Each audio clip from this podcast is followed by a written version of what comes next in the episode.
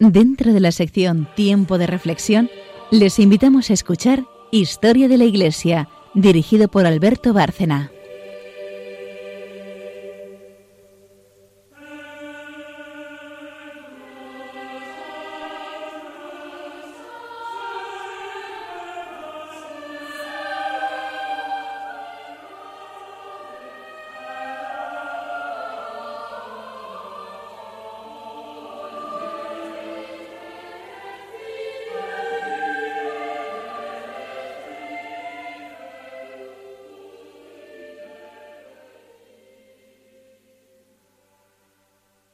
Buenas noches, oyentes de Historia de la Iglesia en Radio María. Mm, un programa más dedicado esta vez y seguimos a Juan Pablo II que hace ya eh, no sé qué número de programa, pero unos cuantos y no hemos acabado con él. Hay tantos aspectos, como dije en el programa anterior, que, que nos permite hablar largo y tendido sobre todo este pontificado tan importante. De un Papa Santo que además protagoniza un pontificado muy largo en unos años decisivos para la historia de la humanidad. Buenas noches, Carmen Tour de Montis. Buenas noches. Eh, seguiremos haciendo historia del pontificado y su época.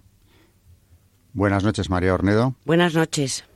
Magisterio, oración, catecismo, que también vamos a tocarlo en estos programas, en, en este y en el próximo. Y repito, buenas noches a todos nuestros oyentes Seguimos con Juan Pablo II, San Juan Pablo II. En el programa anterior estuvimos hablando del rosario, lo que nos llevó a hablar de paso de las apariciones de Fátima, de la importancia del rosario. Todos estos temas salían al hilo de que comentábamos también aquí, que fue él, San Juan Pablo II, quien introduce los misterios luminosos y ya Carmen nos contó algo de la importancia que para él tenían y por qué eh, los añade a los ya existentes. vamos a hablar, ante todo esto, el rosario del Papa.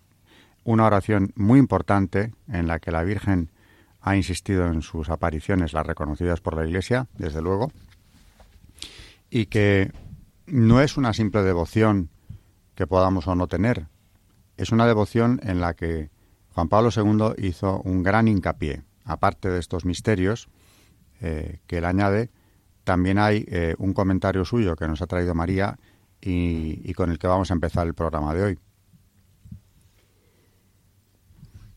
Juan Pablo II dice que el rosario ha tenido un puesto importante en mi vida espiritual. Desde mis años jóvenes, cuántas gracias he recibido de la Virgen Santísima a través del rosario. Una oración tan fácil y al mismo tiempo tan rica. Merece de veras ser recuperada por la comunidad cristiana. El rosario forma parte de la mejor y más reconocida tradición de la contemplación cristiana.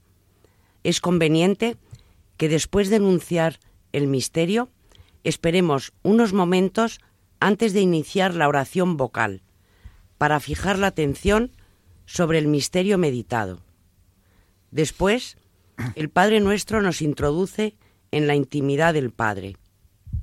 En el centro del Ave María casi como engarce entre la primera y la segunda parte, está el nombre de Jesús. El Gloria es culmen de la contemplación. Al comienzo del rosario, mm, digamos, eh, bueno, él dice que deberíamos de decir, María, tú que pones en nuestras manos la corona del Santo Rosario, enséñanos a rezarlo para llegar a ser, en tu escuela, auténticos contemplativos y testigos de Cristo. Rosario bendito de María, dulce cadena que nos vuelves a unir con Dios, vínculo de amor que nos unes a los ángeles, torre de salvación en los asaltos del infierno. Nosotros no te dejaremos jamás. Para ti será el último beso de la vida que se apaga, y el último acento de nuestros labios será tu nombre suave, oh Reina del Rosario, Madre nuestra querida, refugio de los pecadores, seas bendita en todas partes, hoy y siempre. Bendita tú que has creído, tú que has creído con fe rebosante de alegría en la Anunciación, en la Visitación, en la Navidad, en la presentación en el templo y en el encuentro en el templo.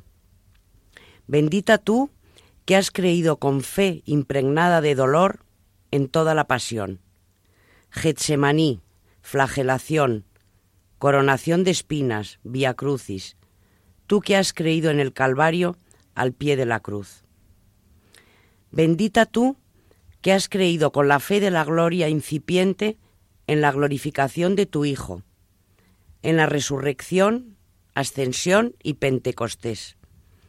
Tú, cuya fe se cumplía en la Asunción, Madre nuestra, adornada con la corona de la gloria celestial.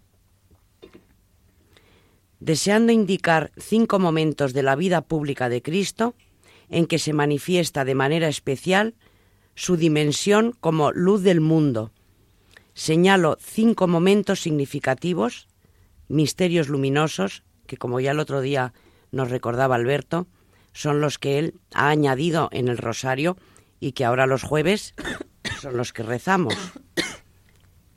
Eh, como decía antes, dice, se manifiesta de manera especial su dimensión como luz del mundo, señalo cinco momentos significativos, misterios luminosos, de esta fase de la vida de Jesús. Primero, su bautismo en el Jordán. Segundo, su autorrevelación en las bodas de Caná. Tercero, su anuncio del reino de Dios invitando a la conversión. Cuarto, su transfiguración. Y quinto, la institución de la Eucaristía, expresión del misterio pascual. Estos son los cinco misterios añadidos por, por Juan Pablo II para que recemos los jueves, que son los misterios de la luz o misterios luminosos. A mí las bodas de Caná es un misterio en el que pienso que eh, me gusta especialmente porque pienso que demuestra o el Papa quiso fijarse ahí en un aspecto de la Virgen y es que está en todas nuestras necesidades. Porque el primer milagro con el que se comienza la vida pública de Cristo, pues sucede que es algo que le pide su madre, aunque al principio parece que no le va a hacer caso y finalmente se lo hace. Ella nos da una lección importante porque simplemente una de las pocas frases de, la Virgen en el Evangelio dice, haced lo que os diga, dando por hecho que lo, que lo va a acabar haciendo aunque le ha dicho que no es su hora. Y les dice eso a los criados de las bodas. Y sobre todo teniendo en cuenta que no era el momento en que él iba a empezar a hacer los milagros. O sea que nada más que porque la Virgen se lo pide, él cambia su plan y por, y por, por hacerle caso eh, eh, a, a, los ruegos de la Virgen, entonces hace su primer milagro, que no tenía para nada planeado hacerlo en ese momento.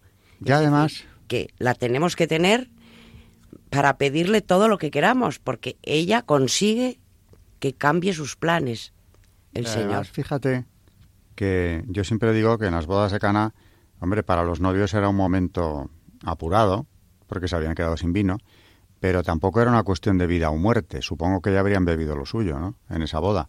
Habían calculado mal y, desde luego deslucía la boda.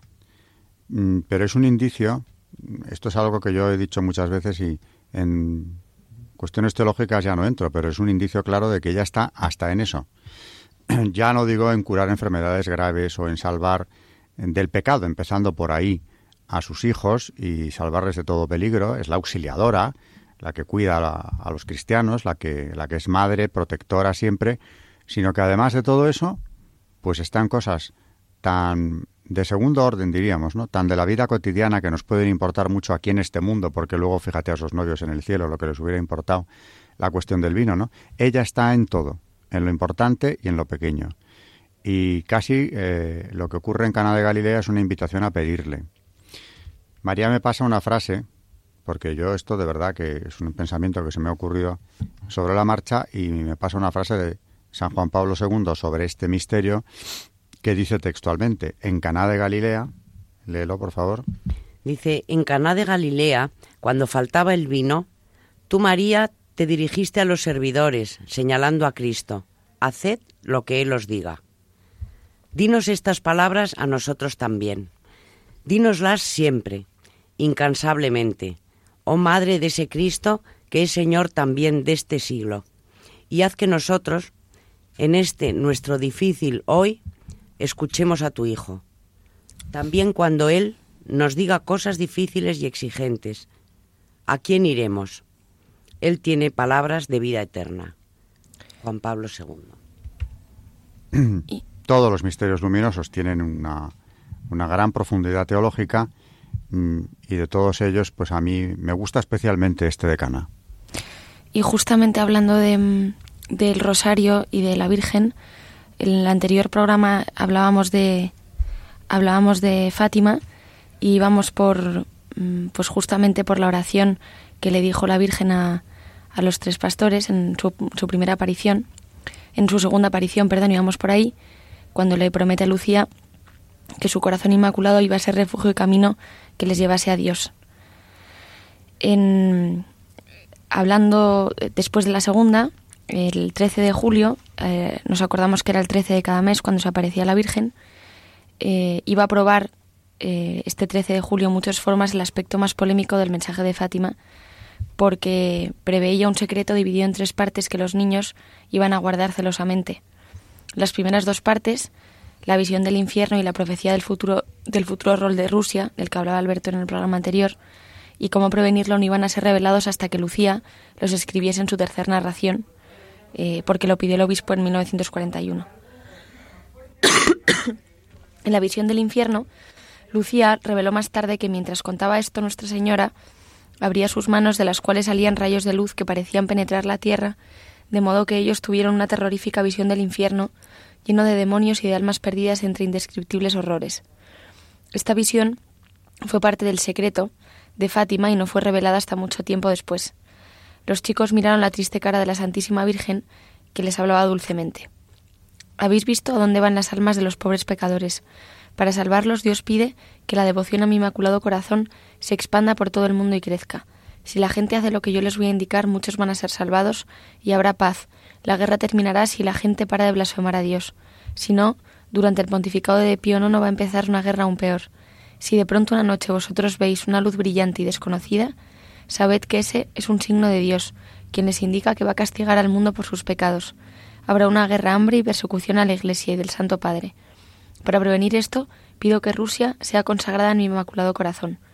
Vosotros debéis recibir la Santa Comunión todos los primeros sábados de mes como reparación si la gente hace como yo pido que hagan y realmente tomen al pie mis palabras. Rusia se convertirá y va a haber paz. Si esto no ocurre, Rusia va a expandir sus falsas enseñanzas alrededor del mundo entero, y la guerra y la persecución de la Iglesia serán inevitables. Los buenos van a sufrir el martirio. El Santo Padre va a sufrir mucho y algunas naciones van a ser aniquiladas, pero al final mi Inmaculado Corazón triunfará. El Santo Padre me consagrará a Rusia, que va a ser convertida y un cierto lapso de paz va a ser garantizado a la humanidad. En Portugal la gente va a mantener su fe, no se lo digáis a nadie excepto a Francisco.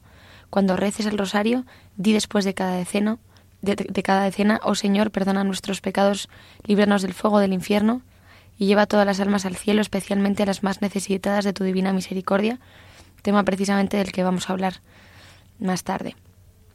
Lucía le preguntó además, ¿quieres que haga algo más?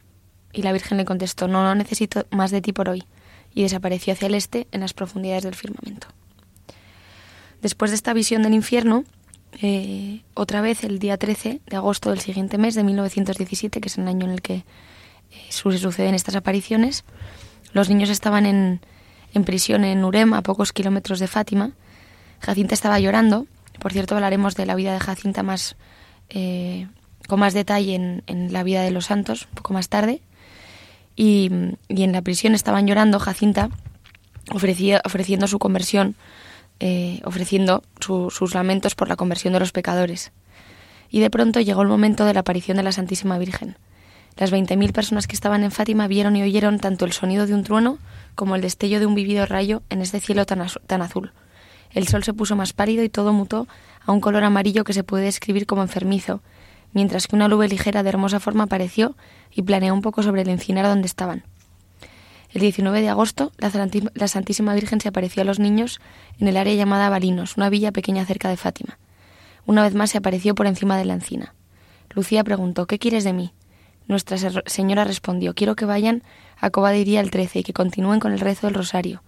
y en la última aparición yo voy a hacer un milagro de modo que la gente crea. Los niños preguntaron, ¿qué vamos a hacer con el dinero que se deje en la cova de Iría? Y la Virgen replicó, ese dinero es para la fiesta de Nuestra Señora del Rosario y deben ser empleados en construir, en construir una capilla. Cuando Lucía le pidió a Nuestra Señora que sanase a algunos enfermos, ella respondió, el año que viene voy a sanar a algunas personas. Recen, recen mucho y hagan ofrecimientos por los pecadores, ya que muchas almas van al infierno porque nadie se ofrece ni reza por ellas. Recen y Nuestra Señora fue después elevada y llevada hacia el este. En la quinta aparición, que es la penúltima, el 13 de septiembre, se corrió el rumor de que Dios iba a hacer algo muy especial durante ese día. La madre de Lucía, que a menudo le había pegado cuando pensaba que Lucía estaba diciendo mentiras, en esta ocasión la había creído. Pero nada sucedió que hiciese más claras las apariciones. Esto llevó a la situación de la niña, de que la niña en su casa empeorase. Pero Lucía ofrecía estos sufrimientos tal y como la Virgen le había enseñado.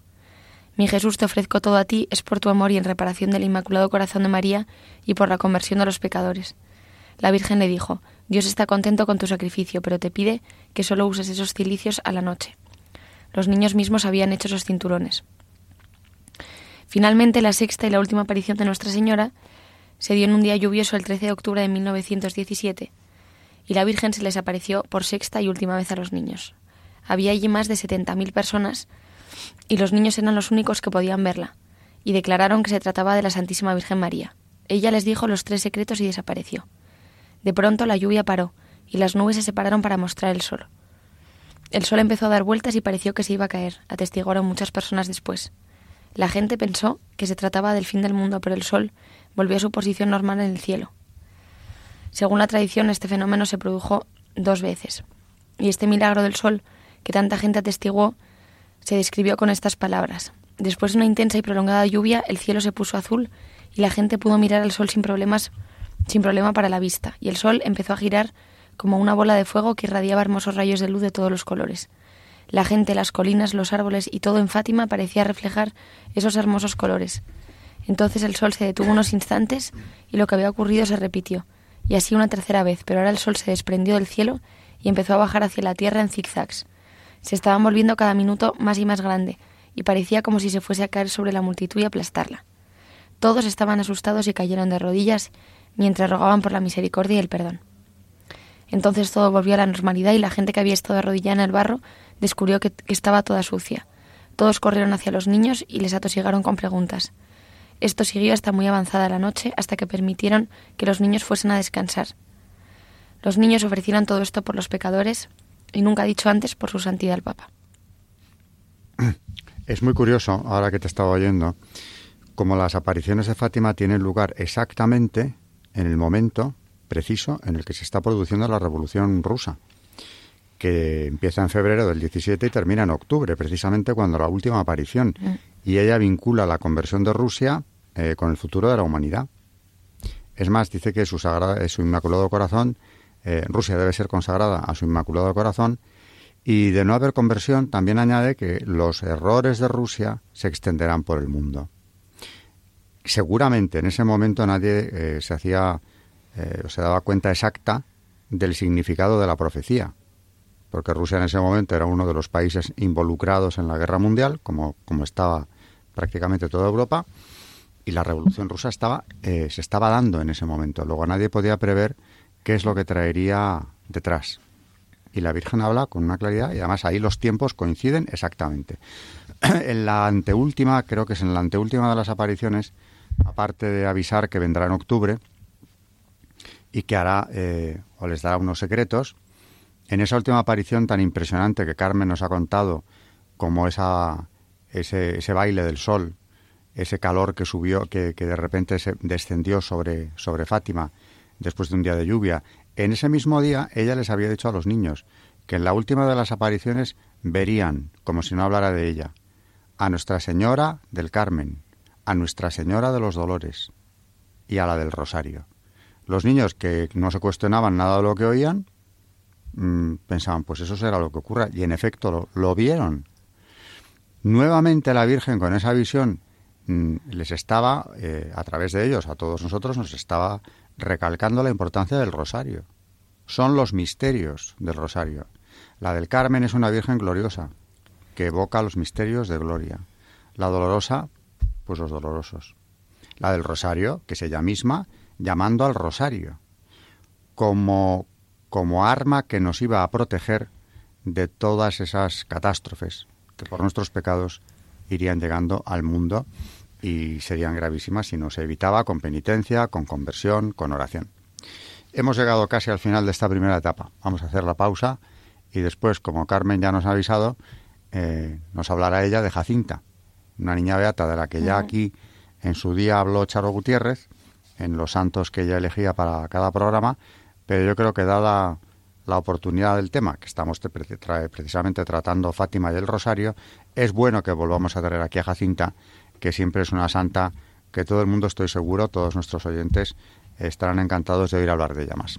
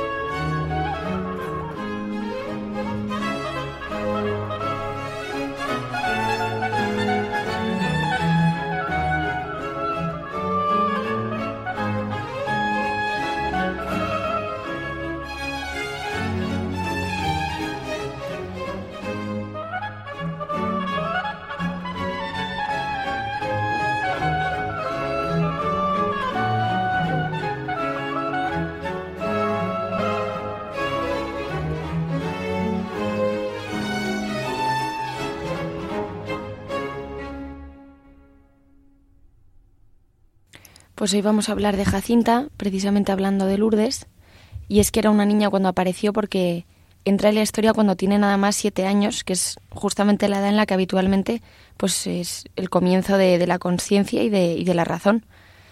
Y, la historia de, en la historia de esta niña, eh, pues es uno de esos ejemplos de santidad a poca edad, como pues por ejemplo Santa María Goretti, eh, que fue martirizada a los 11 años, o Santo Domingo Sabio, que murió a los 15.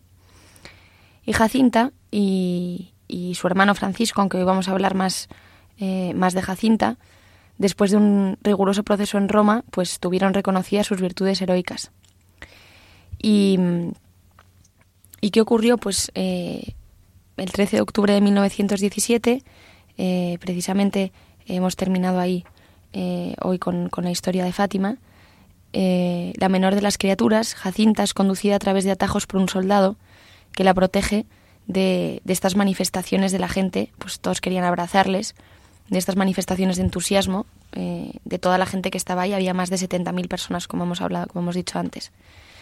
Millares de preguntas, mm, pedidos de oración, intercesiones, lágrimas de alegría. Y, y, como decíamos antes, los pequeños, Lucía, Francisco y Jacinta, no estaban prestando atención a la multitud, cuando, cuando estaba presenciando el, milagro del sol, sino que sus mentes estaban, estaban tomadas por la sublimidad y, como hemos contado antes, pues ofreciendo este sufrimiento pues por todos los pecadores. Como decimos, Jacinta, con siete años de edad, está, está dotada de una seriedad pues marcante y, y, en el espacio de tiempo que va desde los siete a los diez años, en que soportó heroicamente el fardo de la enfermedad que la llevaría a la muerte, pues fue en este momento cuando Jacinta forjó el camino de santidad, porque en esta precoz edad conoció profundamente la realidad de la vida. Vivió muy pocos años, su existencia fue corta, pero claro, como hemos visto antes, estuvo repleta de acontecimientos extraordinarios y fascinantes. Y, vamos a reducirnos pues a estos trazos de su alma, algunas escenas de su vida y a mencionar algunos testimonios que nos van a hacer entender un poco más sobre su vida. El camino de santidad al que ya nos referimos, esta pequeña lo recorrió de tal manera que sus padres y parientes llegaron a exclamar respecto a ella. Es un misterio que no se logra comprender. Es una niña como otro cualquiera, sin embargo, se percibe en ella algo extraordinario. ¿Quién fue Jacinta Marto? Pues fue la última de una gran prole que nació el 11 de marzo de 1910. Pues una chica alegre, mm, como las demás, jugaba y cantaba, cantaba, y, pero claro, dejó de ser una más el 13 de mayo de 1917, primera aparición de la Virgen en Cobadiría. Después de ese día, Jacinta emprendió un profundo cambio interior, una conversión de vida como Nuestra Señora le estaba pidiendo, en cada aparición. Las palabras de María impregnaron de modo indeleble su alma y pasaron a ser el contenido, el ideal de su vida, y además colocó ese ideal en práctica. Haced penitencia por los pecadores, muchos van al infierno porque nadie reza y se sacrifica por ellos. Estas palabras que le dijo la Virgen tuvieron una profunda resonancia en Jacinta, y con qué inquebrantable voluntad ella hacía penitencia. No vacilaba en ayunar frecuentemente un día entero sin comer o beber nada, dando alegremente su pan a los chicos pobres. Otros días comía solamente aquello que más detestaba. Traía como penitencia una gruesa cuerda en torno a la cintura. Y es que ningún sacrificio le parecía demasiado grande tratándose de la salvación de las almas. De hecho, puede decirse que la espiritualidad de Jacinta se funda en dos pedidos formulados por Nuestra Señora. Por un lado, tiene muy claro el concepto de pecado, y por otro lado, la noción muy definida de la belleza sobrenatural del cielo. Exactamente estos dos puntos. No se habla más de pecado. Esta palabra está siendo omitida en la catequesis y desvanecida en el pensamiento de la gente. Juntamente con eso va siendo también eliminada necesariamente la idea del propio Dios. ¿De qué otra cosa se trata sino de la honra divina que es ofendida por el pecado?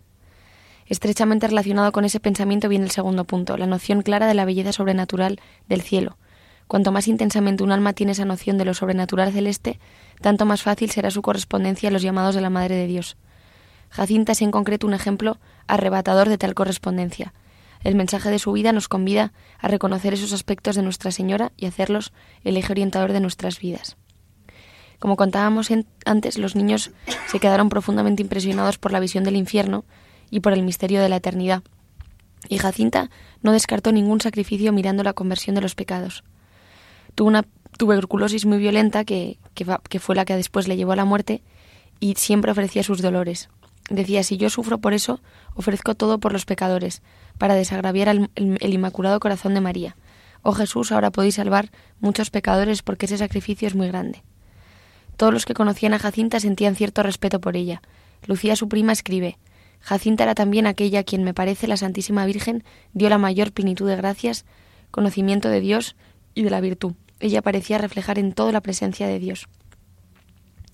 Y la verdad es que el último sacrificio de Jacinta fue su muerte, y fue heroica porque eh, en un hospital de Lisboa completamente abandonada murió, y este fue objeto de una de las últimas predicciones además que recibió Jacinta de Nuestra Señora, y, durante todo este tiempo conservó un gran coraje que ella contaba eh, a Lucía.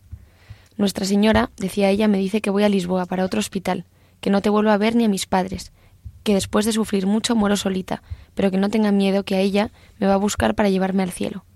Nuestra Señora además le dijo el día y la hora en la que debería morir. Cuatro días antes la Santísima Virgen le retiró todos los dolores. Como nadie estuvo presente en ese grandioso momento, podemos apenas imaginar la escena. ¿Cómo habrá sido la recepción de, este de esta pequeña en el cielo? Delante de Nuestra Señora aquel rostro no estará más contraído por el sufrimiento, sino resplandeciente en presencia de aquel que fue el fundamento de su vida. Si yo pudiese meter en el corazón de toda la gente la hoguera que tengo aquí dentro del pecho, y así hacerla gustar tanto del corazón de Jesús y el corazón de María, decía ella. Nunca en la historia de la Iglesia dos pequeños, Francisco y Jacinta, fueron tan conocidos y estimados. Ellos han traído innumerables almas para el camino de la perfección.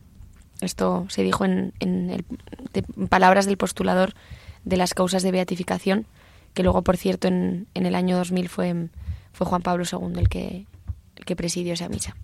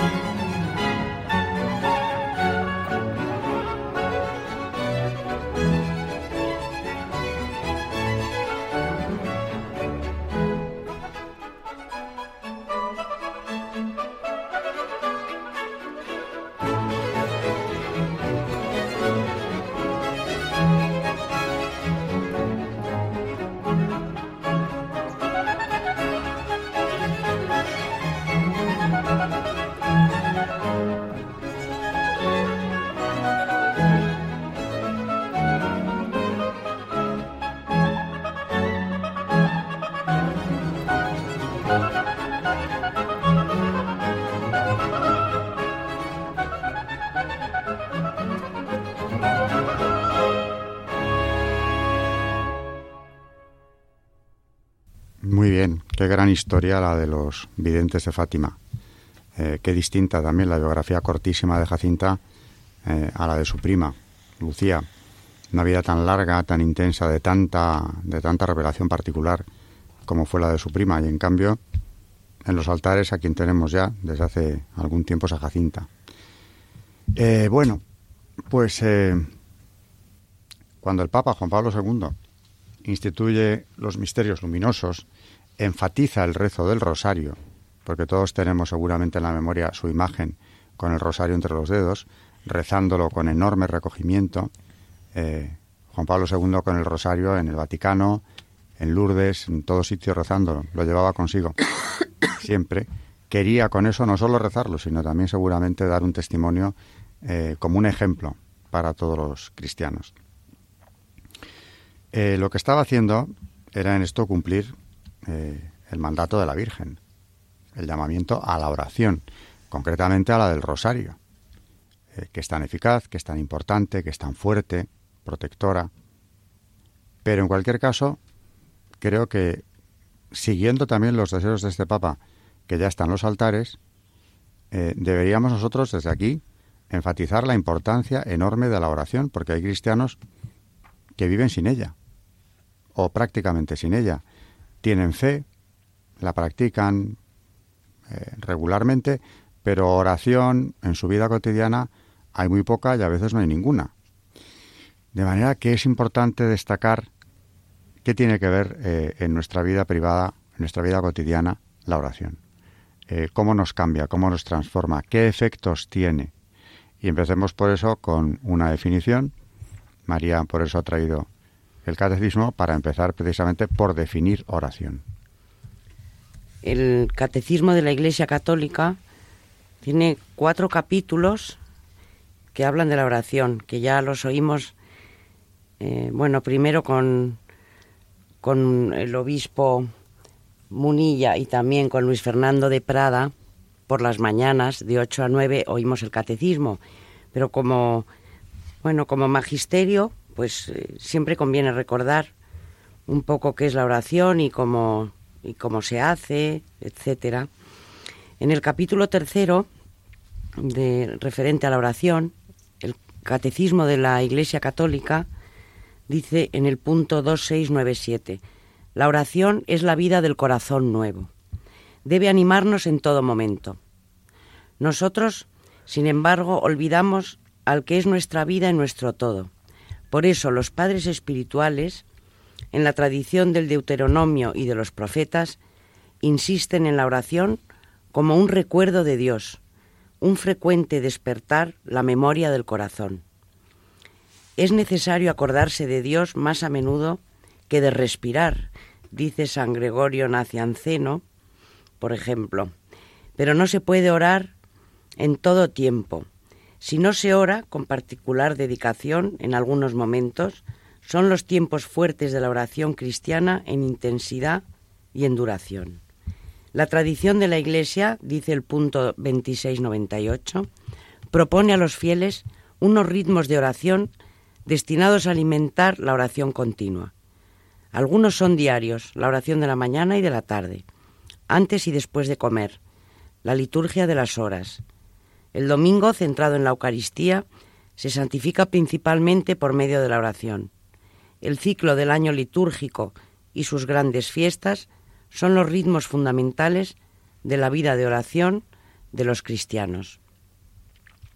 Referente a la meditación, dentro de las expresiones de la oración, que se dividen en oración vocal, punto número uno, dos, la meditación y tres, la oración de contemplación. Dice el punto 2705, la meditación es sobre todo una búsqueda. El espíritu trata de comprender el porqué y el cómo de la vida cristiana para adherirse y responder a lo que el Señor pide hace falta una atención difícil de encauzar.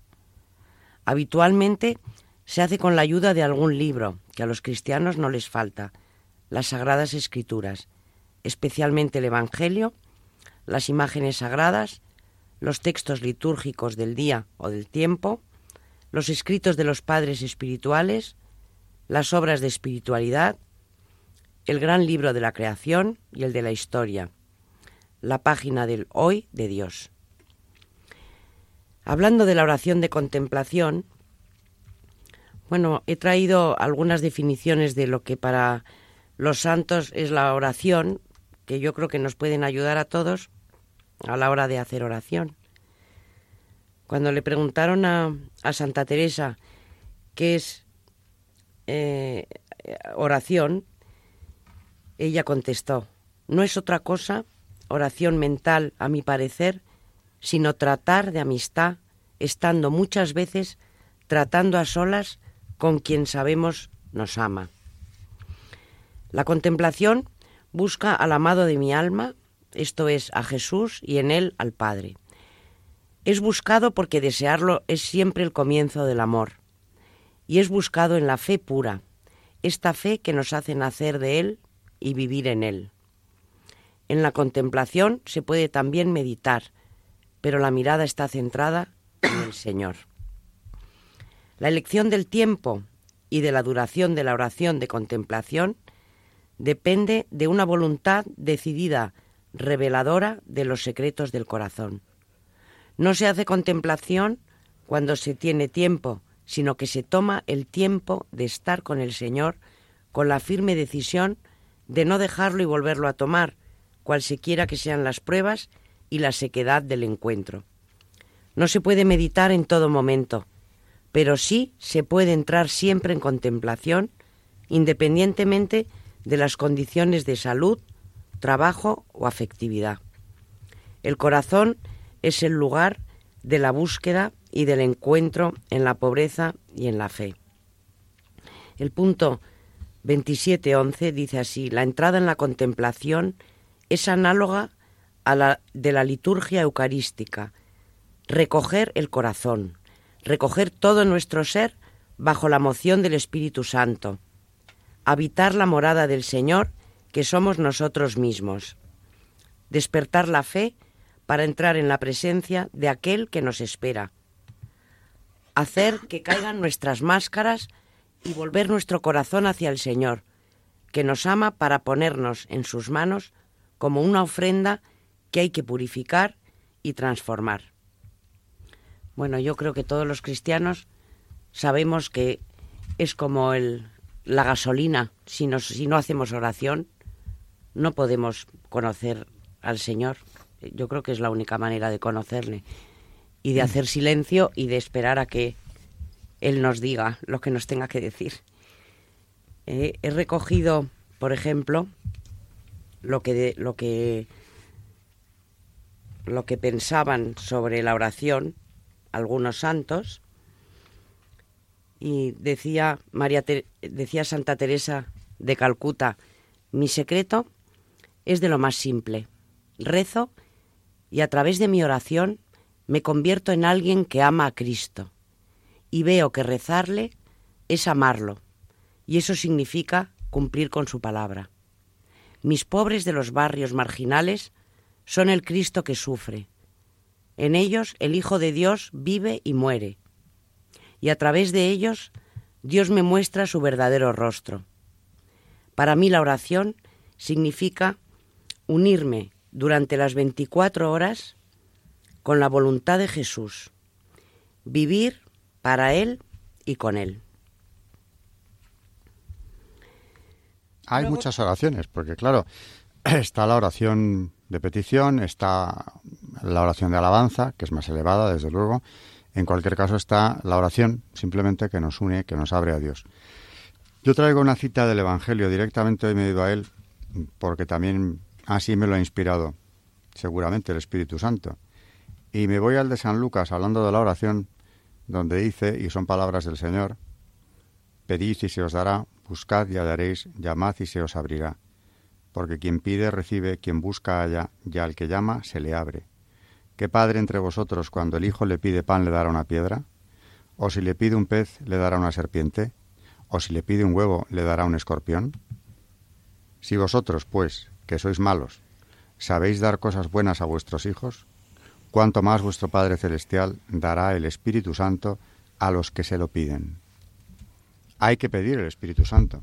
En esta cita del Evangelio eh, lo que nos está diciendo el Señor es que Dios atiende nuestras peticiones como el Padre atiende las de su Hijo, aquí en la tierra. Pero acaba eh, con esa frase, hay que pedir el Espíritu Santo. Los santos padres, que también son nuestros maestros, por ejemplo, San Juan Crisóstomo, dentro de su homilía 6 sobre la oración, dice cosas increíbles. Dice, nada hay mejor que la oración y coloquio con Dios. Me refiero, claro está, a aquella oración que no se hace por rutina, sino de corazón, que no queda circunscrita a unos determinados momentos, sino que se prolonga sin cesar día y noche. La oración es la luz del alma, verdadero conocimiento de Dios, mediadora entre Dios y los hombres. Por ella nuestro espíritu, elevado hasta el cielo, abraza Dios con abrazos inefables. Por ella nuestro espíritu espera el cumplimiento de sus propios anhelos y recibe unos bienes que superan todo lo natural y visible. Dice también, la oración no es el efecto de una actitud exterior, sino que procede del corazón. No hay que contentarse con orientar a Dios el pensamiento cuando se dedica exclusivamente a la oración, sino que, aun cuando se encuentre absorbida por otras preocupaciones, hay que sembrarlas del deseo y del recuerdo de Dios. La oración viene a ser una venerable mensajera nuestra ante Dios, alegra nuestro espíritu y aquieta nuestro ánimo.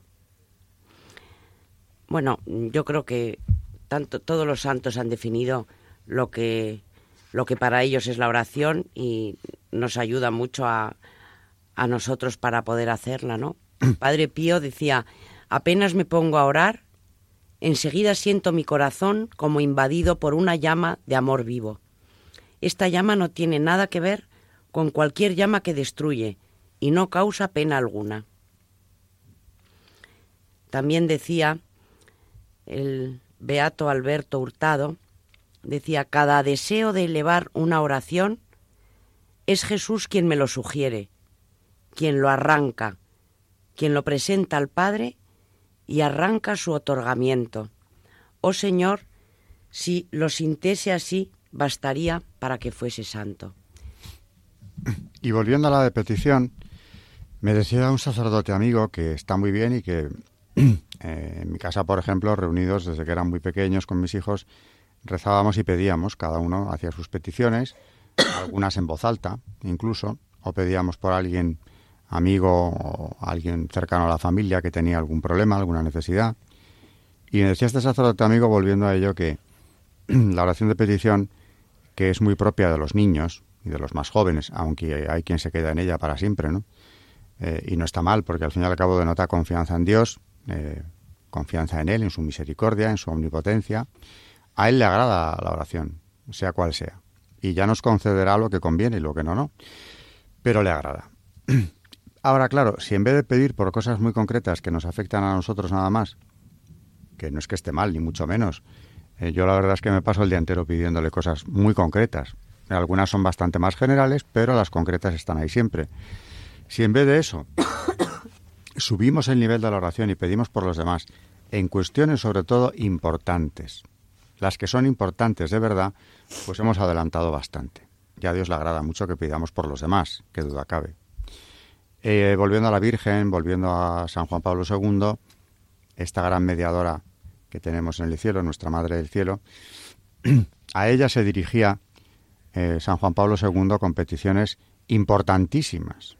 La ponía de mediadora en cosas que no eran cuestiones personales suyas, casi, si me apuran, ni siquiera cuestiones directamente relacionadas con la Iglesia, sino con el género humano, realmente y tiene oraciones de petición que dirige a, María o que donde la pone por intercesora en temas tan importantes como la vida, la defensa de la vida.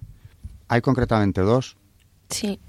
La primera mm, es para las víctimas del aborto y dice así, María, Madre de los hombres, acoge nuestra súplica que se hace eco del grito, perdón, del grito angustiado de las víctimas del aborto, del odio, de la guerra y de todos otros muchos atentados contra la vida toca el corazón de quienes rechazan la luz de la verdad y matando mortifican su propia humanidad. Recurrimos a ti con confianza, Madre de Misericordia, Madre de la Vida. Esta fue el 3 de, de febrero del 1991. Hay una segunda oración, expectación del parto, que es así, María, aurora del mundo nuevo, Madre de los vivientes, a ti confiamos la causa de la vida. Mira, Madre, el número inmenso de niños a quienes se impide nacer, de pobres a quienes se hace difícil vivir, de hombres y mujeres víctimas de violencia inhumana, de ancianos y enfermos muertos a causa de la indiferencia o de una presunta piedad, Haz que quienes creen en tu Hijo sepan anunciar con firmeza y amor a los hombres de nuestro tiempo el Evangelio de la vida. Alcánzales la gracia de acogerlo con don, como don siempre nuevo y la alegría de celebrarlo con gratitud. Y esta fue el 25 de marzo de 1995. El Evangelio de la vida. También hablaremos de eso. Pero como ya no nos queda mucho programa hoy y, y tenemos todavía, para no perdernos, que decir tantas cosas, ¿verdad? Podríamos estar hablando de la oración y de San Juan Pablo II en relación con ella, pero sí queda alguna punta interesante y María acaba de enseñarme algo que ha encontrado una vez más de forma casual, entre comillas la palabra, eh, que es nada menos que eh, una opinión personal del Papa, de San Juan Pablo II, concretamente, sobre lo que es la oración. Después de citar a otros santos, como lo ha hecho antes, vamos eh, casi a terminar las citas de hoy con una del propio Papa Santo Juan Pablo II. Él está hablando eh, de la pedagogía, de la santidad, y que es muy necesario que cada cristiano se distinga en el arte de la oración. Dice, sabemos bien que rezar tampoco es algo que pueda darse por supuesto. Es preciso aprender a orar, como aprendiendo de nuevo este arte de los labios mismos del Divino Maestro, como los primeros discípulos. Señor, enséñanos a orar. Lucas 11.1. En la plegaria se desarrolla ese diálogo con Cristo que nos convierte en sus íntimos. Permaneced en mí como yo en vosotros. Juan 15.4. Esta reciprocidad es el fundamento mismo, el alma de la vida cristiana y una condición para toda vida pastoral auténtica. Realizada en nosotros por el Espíritu Santo, nos abre por Cristo y en Cristo a la contemplación del rostro del Padre. Aprender esta lógica trinitaria de la oración cristiana, viviéndola plenamente ante todo en la liturgia, cumbre y fuente de la vida eclesial, pero también de la experiencia personal. Es el secreto de un cristianismo realmente vital, que no tiene motivos para temer el futuro, porque vuelve continuamente a las fuentes y se regenera en ellas. ¿No es acaso un signo de los tiempos el que hoy, a pesar de los vastos procesos de secularización, se detecte una difusa exigencia de espiritualidad que en gran parte se manifiesta precisamente en una renovada necesidad de orar? Dice, la gran tradición mística de la Iglesia puede enseñar mucho. Muestra cómo la oración puede avanzar como verdadero y propio, diálogo de amor, hasta hacer que la persona humana sea poseída totalmente por el divino amado, sensible al impulso del Espíritu y abandonada filialmente en el corazón del Padre. Entonces se realiza la experiencia viva de la promesa de Cristo. El que me ame será amado de mi Padre, y yo le amaré y me manifestaré a él. Juan 14, 21.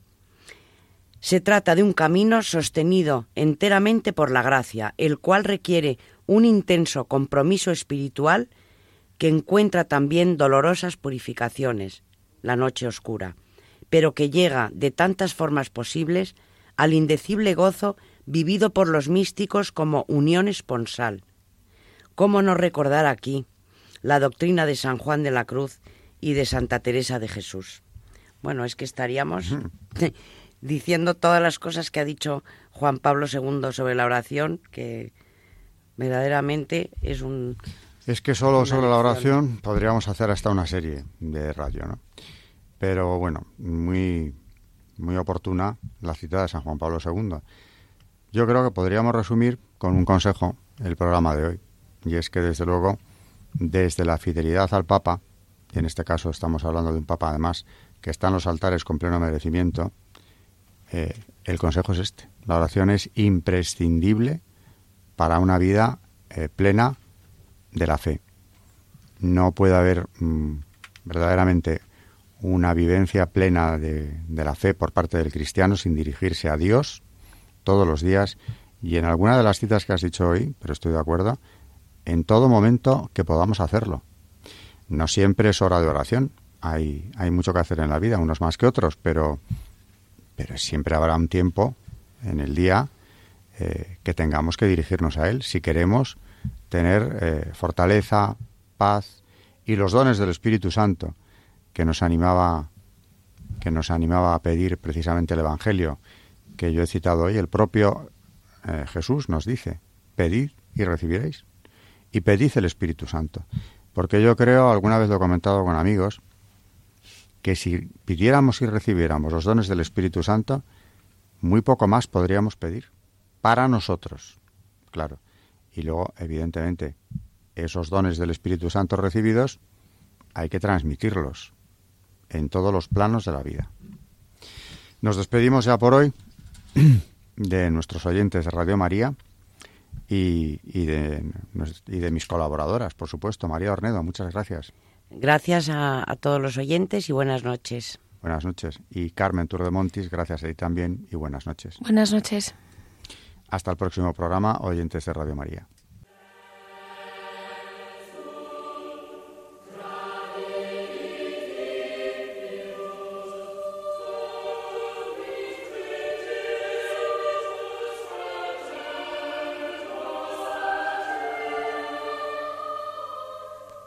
Y así finaliza en Radio María Historia de la Iglesia, dirigido por Alberto Bárcena.